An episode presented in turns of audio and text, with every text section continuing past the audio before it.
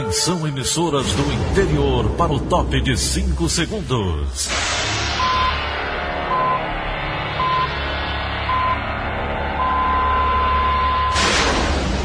A Verdinha leva o som cada vez mais longe. Rádio Sul Cearense de Brejo Santo, Cristal de Quixeramobim, Iracema de Ipu, Jornal Centro-Sul de Iguatu, Macambira de Poeiras, Tabajara de São Benedito, Oroz FM, Pioneira de Forquilha, Itataia de Santa Quitéria, União de Camocim, Educadora do Cariri do Crato, Líder FM de Itapipoca, Aquarela FM de Miraíma, Liberdade de Itarema, Carinhosa de Acopiara, Sertão Central de Senador Pompeu, Vale do Salgado de Lavras da Mangabeira, Vale FM de Nova Russas.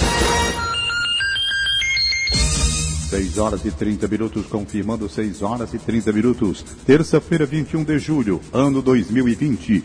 Manchetes do Rádio Notícias Verdes Mares. Falso guru espiritual é denunciado por cometer abusos sexuais. Câmara dos Deputados tenta votar hoje prorrogação do novo Fundeb. Casos confirmados de Covid-19 no Ceará somam mais de 147 mil diagnósticos. Começa hoje em São Paulo a terceira fase de testes de uma vacina chinesa. Essas e outras notícias a partir de agora. CYH 589. Verdes Mares AM. Rádio Notícias Verdes Mares. Seis e meia. Polícia. Polícia. Um falso guru espiritual é denunciado por dezenas de vítimas. Segundo essas vítimas, Pedro Ícaro de Medeiros é responsável por cometer uma série de abusos sexuais, físicos e psicológicos na comunidade Afago, em Fortaleza. Mais detalhes com Brenda Albuquerque. O 26º Distrito Policial ouviu mais sete testemunhas nesta segunda-feira. Agora são 11 os jovens que prestaram depoimento contra o suposto guru da comunidade Afago. Segundo os relatos, os abusos e agressões teriam acontecido entre 2018 e 2019 por um aluno da graduação do curso de Filosofia de uma universidade pública em Fortaleza. Pedro Ícaro de Medeiros, conhecido como Ike, se apresentava como mestre espiritual do grupo de jovens, muitos deles universitários na faixa etária dos 20 anos, que acabaram se tornando vítimas de abusos sexuais e torturas físicas e psicológicas. Eu estava chorando, eu estava sangrando, e eu esperava, eu esperava dele um pouco de humanidade. O que ele fez, o que ele fez nesse momento foi tirar minha blusa e colocar minha blusa na minha boca, para que eu parasse de chorar e ele pudesse continuar. A pedido do Ministério Público, a Polícia Civil abriu um inquérito para investigar as denúncias que são acompanhadas por especialistas. As vítimas contaram aos promotores de justiça e à polícia que eram obrigadas a manter relações sexuais numa espécie de ritual. Para as meninas, ele só pedia o sangue menstrual.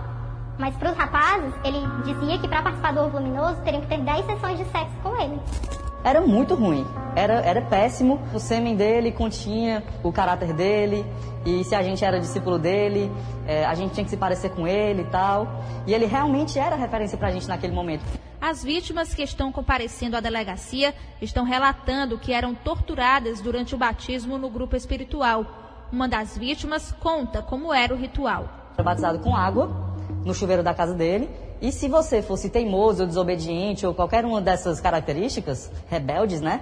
Você era queimado com uma pedra quente também, na nuca, atrás do pescoço. O sistema Verdes Mares teve acesso a um áudio no qual o próprio Ícaro confirma as agressões. Quero que vocês tragam na próxima aula o que vocês escreveram sobre como é levar um tapa na cara para vocês e que vocês levem uma bacia e uma vela grossinha a bacia tem que ser grande o suficiente para tu mergulhar a tua mão ou algumas partes do teu corpo depois que eles forem queimados. Por telefone, Pedro Ícaro de Medeiros negou todas as acusações contra ele e disse ser vítima de difamações e calúnias. Muitas das acusações foram bem racistas, para ser assim, bem honesto.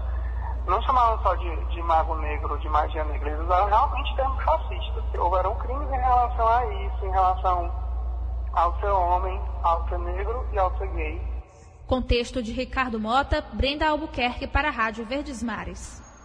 E o Ministério Público do Ceará deflagrou ontem a Operação Indiscretos e foram cumpridos quatro mandados de busca e apreensão. A operação investiga suspeitos de crimes sexuais denunciados por meio da hashtag Exposet Fortal, que ganhou repercussão nacional no mês de junho. Leabe Monteiro conversou sobre o caso com a promotora de justiça Osiana França. Os mandados foram cumpridos em Fortaleza e Pacajus. Entre os equipamentos apreendidos estão computadores, notebooks e pendrives. E o objetivo do cumprimento desse mandado, desses mandados de busca e apreensão é instruir vários procedimentos que foram instaurados no Núcleo de Investigação Criminal, no INC, do Ministério Público do Estado do Ceará. O trabalho de investigação começou desde o dia 23 de junho. Todo o material apreendido encontra-se no Ministério Público. Ainda de acordo com a promotoria, uma força-tarefa foi montada para investigar os crimes sexuais. A hashtag Esposa de Fortal ganhou repercussão nas redes sociais depois que estudantes de Fortaleza foram acusados de compartilhar fotos íntimas de meninas. As denúncias abrangeram ainda supostos assédios cometidos por professores de escolas e faculdades. O MPCE já ouviu 13 mulheres que denunciaram professores, mas analisa 25 denúncias, entre elas casos que envolvem também estudantes. Leabem Monteiro para a Rádio Verdes Mares. E prosseguem os trabalhos preventivos de combate ao coronavírus nas unidades penitenciárias do Ceará. A iniciativa conta com as parcerias da Secretaria da Saúde e Cruz Vermelha do Departamento Penitenciário Nacional. O secretário Mauro Albuquerque destaca os procedimentos adotados nas unidades prisionais no estado. IPI para todo mundo, ou seja, máscara, luva, álcool em gel, protetor de acrílico no rosto para os agentes. O Ceará foi o primeiro estado a todos os presos usar máscara. Mais de 5 mil testes foram feitos, a grande testagem preventiva, então a gente conseguiu pegar muitos assintomáticos. Todo interno hoje que entra dentro do sistema penitenciário é testado e depois ainda passa por uma quarentena. Eu acho que é o único estado também que faz isso. Detectamos que vários estavam chegando contaminados e transformamos uma unidade em enfermaria com 196 vagas, mais quatro leitos. Como nosso atendimento é primário, todos que internaram ali estão justamente assintomáticos ou com sintomas leves da doença, senão estariam internados nos hospitais. 90% dos agentes dos internos recuperados e os outros com sintomas leves. A Câmara dos Deputados deve votar hoje a prorrogação do Fundo de Financiamento da Educação Básica, após envio de última hora de propostas pelo Palácio do Planalto, que enfrentam resistências por parte de parlamentares. Os detalhes estão com Wagner Mendes. O governo federal quer criar um voucher de 250 reais por mês para que crianças tenham acesso a creches no setor privado. A medida teria custo de 6 bilhões de reais por ano e seria bancada com recursos do Fundeb, o Fundo de Financiamento da Educação Básica. A prorrogação do financiamento, que vence neste ano, está em discussão pelo Congresso Nacional. O plano do Ministério da Economia é pagar esse valor ao beneficiário do Renda Brasil, programa que o governo desenha para substituir o Bolsa Família. A mudança no escopo do Fundeb para permitir o pagamento dos valores foi incluída na proposta do governo para a reformulação do fundo. Esse é um dos pontos mais polêmicos do texto do governo, proposto às vésperas da votação do texto na Câmara.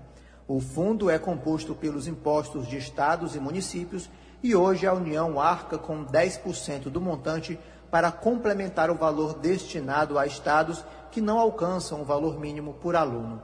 A proposta do governo aumenta sua complementação para 15% de maneira gradativa e destina 5% para o novo programa social. Os deputados querem ampliar a complementação para 20%. A estimativa dos técnicos da economia é que o déficit de vagas para crianças de 0 a 3 anos dentro da faixa a ser atendida pelo Renda Brasil é de 2 milhões, já descontadas as famílias desse universo em que filhos não estão em creche por opção. O presidente da Câmara dos Deputados, Rodrigo Maia, disse que o governo enviou ideias soltas sobre o Fundeb ao Congresso, sendo que já houve um debate longo para consolidar a proposta de emenda à Constituição que deve ser votada nesta semana. Wagner Mendes, para a Rádio Verdes Mares. E o presidente da Assembleia Legislativa do Ceará, o deputado José Sarto, acompanha os preparativos para a retomada gradual das atividades presenciais. Segundo o parlamentar, a etapa atual de retomada foi precedida de uma cautelosa averiguação por autoridades sanitárias municipais e estaduais. José Sarto enfatiza que estão sendo tomadas todas as precauções necessárias para um retorno gradual, com segurança, a todos que forem à Casa Legislativa. Estamos fazendo a vistoria de toda a instalação dos equipamentos de proteção individual, como as máscaras, as luvas, o que ele chama face shield para os servidores que entram em contato direto com o público. Já fizemos mais de mil testes rápidos. Isso para deputados, assessores, servidores, imprensa, segurança, terceirizados aqui da casa que cuidam e nos ajudam na manutenção da higienização. Fizemos a ressanitização, que é um processo de higienização mais aprofundado. E agora estamos terminando com a realização do teste biológico, que é aquele do SUAB. Vai se estender a todos os servidores, assessores, deputados e deputadas que voltarão na quinta-feira para a primeira sessão presencial e também virtual. 6 e 40 Cidade. Especialistas avaliam que o aumento no trânsito de Fortaleza pode indicar uma migração de usuários do transporte coletivo para o individual. Mais detalhes com Cadu Freitas. Dados da Autarquia Municipal de Trânsito e Cidadania, AMC, apontam que 90% do tráfego de veículos anterior ao período da pandemia já está normalizado nas ruas da capital.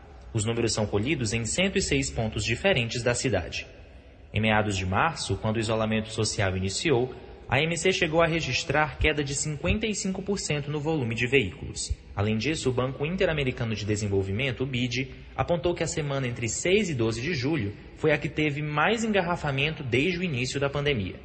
Embora ainda seja menor do que o que era verificado em dias normais, o índice de congestionamento em Fortaleza é 43% inferior aos dias anteriores da quarentena. Em março, esse número chegou a cair mais de 80%. O aumento do volume no trânsito ocorre em um contexto em que a frota de ônibus ainda está operando em menor quantidade.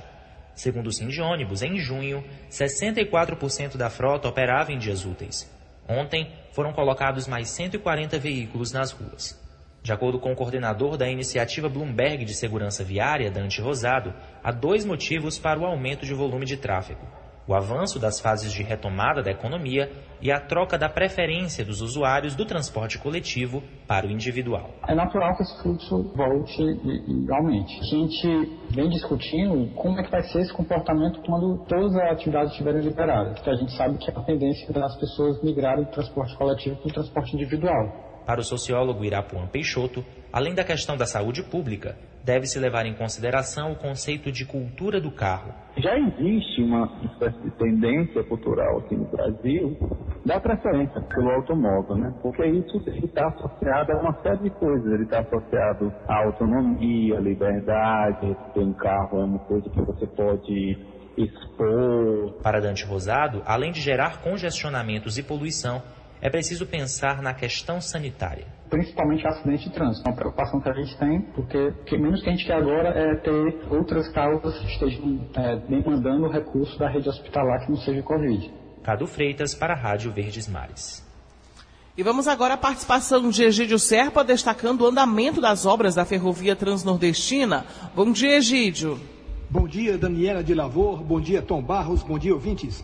Falando ontem por videoconferência com um grupo de empresários do Ceará, o diretor de planejamento da Sudene, o ex-deputado federal cearense Raimundo Gomes de Matos, disse que a conclusão das obras da ferrovia transnordestina está prevista para o início de 2021 e revelou que o ramal da Transnordestina, que vai para o porto de Suape, em Pernambuco, está sendo relicitado e que o ramal do Ceará, que já tem um trecho concluído, receberá novos recursos no próximo mês de agosto. Raimundo Matos disse aos empresários, repetindo o que lhe tem dito o seu chefe, ministro do Desenvolvimento Regional, Rogério Marinho, que a conclusão da ferrovia transnordestina é um compromisso assumido pelo presidente Jair Bolsonaro com a população do Nordeste. Apesar do otimismo do diretor de planejamento da Sudene, eu posso dizer que é quase impossível, em um prazo de menos de um ano e meio, a conclusão da Transnordestina, a não ser que venha uma empresa chinesa com a sua moderna tecnologia ferroviária e com o dinheiro chinês ouvindo a conversa. Se for do jeito brasileiro, a construção da Transnordestina ainda demorará pelo menos mais dois anos. E olhe que ela começou a ser feita em 2006 e já consumiu 6 bilhões de reais. Tomara que eu esteja errado. Egídio Serpa para o Rádio Notícias Verdes Mares.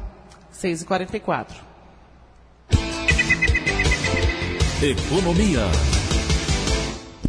A Câmara dos Deputados aprovou ontem um projeto que prevê a concessão de cinco parcelas de auxílio de 600 reais a agricultores familiares que não tenham sido contemplados pelo benefício. O texto foi aprovado em votação simbólica e segue para o Senado. Segundo o projeto, mulheres agricultoras e que sejam chefes de família têm direito a duas cotas do auxílio. Outras condições são iguais às existentes para a concessão do auxílio emergencial a trabalhadores informais com idade mínima de 18 anos e não ter emprego formal ativo. Beneficiários do auxílio emergencial e do saque emergencial do FGTS estão relatando dificuldades para acessar os recursos por meio do aplicativo Caixa Tem. É por meio dele que os beneficiários dos programas conseguem movimentar o dinheiro para fazer compras e pagamentos até chegar a data em que os saques são liberados. E a Receita Federal lança um robô para atender contribuintes do Ceará, Piauí e Maranhão. Os detalhes estão com Felipe Gurgel. Através de uma conversação com o Chatbot, um software de atendimento eletrônico à distância, o usuário pode solicitar serviços de atualização de dados, regularização do CPF, consulta à situação cadastral e de ausência de declaração do imposto de renda. O contribuinte interessado no serviço pode procurar o canal Receita Federal Oficial pelo aplicativo do Telegram. Pelo próprio canal, é possível enviar os documentos exigidos para que a Receita analise e conclua a solicitação. Você pode conferir a matéria completa em diariodonordeste.com.br. Felipe Gurgel para a Rádio Verdes Mares. Vamos agora direto para a redação integrada do Sistema Verdes Mares com a jornalista Lígia Costa. Bom dia, Lígia. Bom dia, Daniela Borbeton. Bom dia a todos. A campanha de vacinação contra o foi prorrogada pela Prefeitura de Fortaleza e se estende até o dia 31 de agosto. Na capital, 114 postos de saúde irão oferecer as doses entre as 7h30 da manhã às 6h30 da noite. As vacinas contra o sarampo devem ser preferencialmente ofertadas a pessoas entre 20 e 49 anos de idade, de acordo com a assessora técnica de imunização de Fortaleza, Renata Dias, o município, até o momento, não possui nenhum registro de caso confirmado de sarampo, o que demonstra que a cidade tem conseguido barrar a transmissão do vírus. Esta é a quarta etapa da campanha nacional, que tem o objetivo de diminuir as chances de propagação da doença. Todas as 22 áreas integradas de segurança do Ceará registraram aumento de homicídios no primeiro semestre deste ano. No período, foram contabilizados em todo o estado 2.244 crimes. Em relação aos seis primeiros meses de 2019, que teve 1.106 casos, houve um crescimento de 102,89% no índice de homicídio. A área integrada de segurança 8, que engloba Barra do Ceará, Pirambu, Vila Velha e bairros próximos de Fortaleza, teve o maior aumento percentual de homicídios. Comparando o primeiro semestre deste ano com o igual período do ano passado, os crimes nesta área avançaram 269,57%, passando de 23 homicídios para 85. Um dos principais motivos dessa alta seria a guerra entre facções criminosas. Lídia Costa para a Rádio Verde Mares. 6 horas e 48 minutos, 6 e 48 instantes. Governo do Ceará envia à Assembleia lei que cria auxílio catador.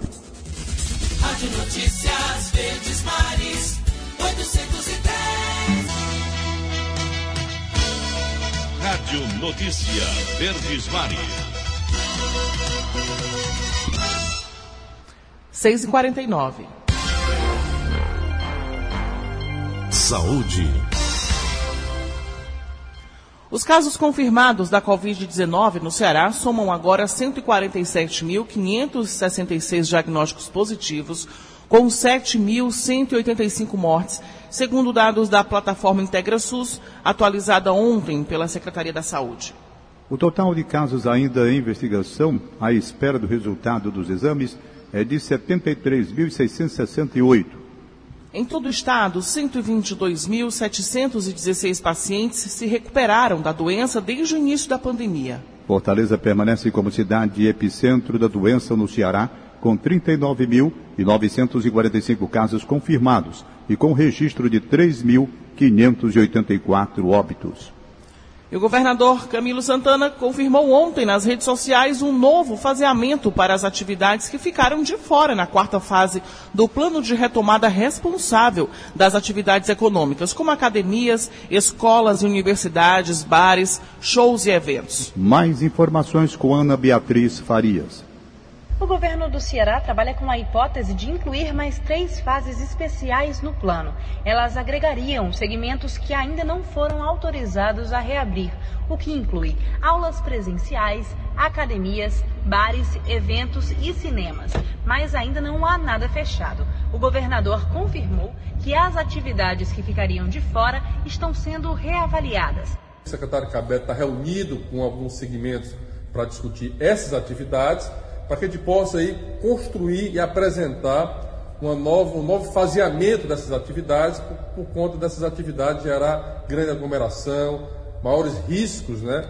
E nós não queremos aqui que aconteça aqui no Ceará e muito menos em Fortaleza, é, situações em que outros países que abriram e tiveram que depois que fechar por conta do repique e da retomada da pandemia. E os restaurantes, desde a segunda-feira, podem funcionar até 11 horas da noite. Mas eles estão de portas abertas, com restrições e cumprindo alguns protocolos. O movimento ainda é tímido, mas traz esperanças ao setor. Ana Beatriz Farias para a Rádio Verdes Mares. E o governador também destacou o envio à Assembleia Legislativa de uma lei que cria o auxílio catador, com o objetivo de ajudar os trabalhadores desse setor com cerca de 261 reais por mês. Segundo Camilo Santana, o projeto deverá ser votado pelos deputados ainda nesta semana. Eu enviei e deverá estar sendo votado eh, e avaliado pela Assembleia Legislativa essa semana um novo auxílio, que é o auxílio catador para aqueles profissionais que trabalham com coleta de lixo e resíduos sólidos em todo o Ceará. Muitas famílias vivem dessa atividade, já era um programa que já tinha um planejamento de realizar aqui no estado do Ceará, e essa oportunidade agora, mandamos essa lei para a Assembleia e esperamos atender a centenas e milhares de trabalhadores que trabalham nessa área, importante no Ceará, para receber um auxílio que vai representar algo em torno de um quarto do salário mínimo por mês para apoiar essa atividade desses trabalhadores em todo o estado do Ceará. Inclusive, é um trabalho que será executado junto com a Secretaria de Meio Ambiente do governo do estado do Ceará. E a suspensão das aulas na rede pública do Estado desde o dia 19 de março motivou a criação de um comitê consultivo que envolve 16 entidades representativas e órgãos públicos. Ontem, o colegiado participou de audiência na Comissão de Educação da Assembleia Legislativa, mas ainda não há previsão para retomada das atividades escolares. Flávio Roveri. A suspensão das aulas na rede pública do Estado desde 19 de março motivou a criação de um comitê consultivo que envolve 16 entidades representativas e órgãos públicos. Eles estiveram presentes ontem em audiência da Comissão de Educação da Assembleia. E apesar de um grupo de trabalho estar construindo um plano para o retorno das aulas, com o diagnóstico de vários protocolos que precisarão ser seguidos, ainda não há qualquer previsão. A secretária da Educação do Estado, Eliana Estrela, garantiu que o retorno das aulas só deve acontecer de forma híbrida, ou seja, com ensino parte presencial, parte à distância. Eu acho que o governo do Estado deveria pensar em, em, em, trabalhar em um fortalecimento de uma conectividade que abranja a todos. Pelo que eu vejo, o setor público não tem condição de voltar. Presidente da Comissão de Educação da Câmara Municipal de Fortaleza, o vereador Evaldo Lima, do PCdoB, citou o exemplo de Israel, que no mês passado teve que decretar nova quarentena, após a retomada das aulas. Ele lembrou dos perigos de aglomerações escolares, com a inexistência de uma vacina para a Covid-19. Há um estudo da Universidade de Granada, na Espanha, que coloca que uma sala de 20 alunos eh, teria contatos cruzados num, eh, em apenas dois dias de mais de 800 pessoas. Imagine uma rede pública como a de Fortaleza, que possui 230 mil alunos matriculados. Flávio Roveri para a Rádio Verdes Mares. A atualização diária do Ministério da Saúde, divulgada ontem à noite, mostra que o Brasil chega a 80.120 mortes por Covid-19. O balanço apresenta também que 2 bilhões 118.649 pessoas foram diagnosticadas com a doença no país desde o início da pandemia. Segundo o Ministério da Saúde, 1.409.202 pessoas se recuperaram da infecção.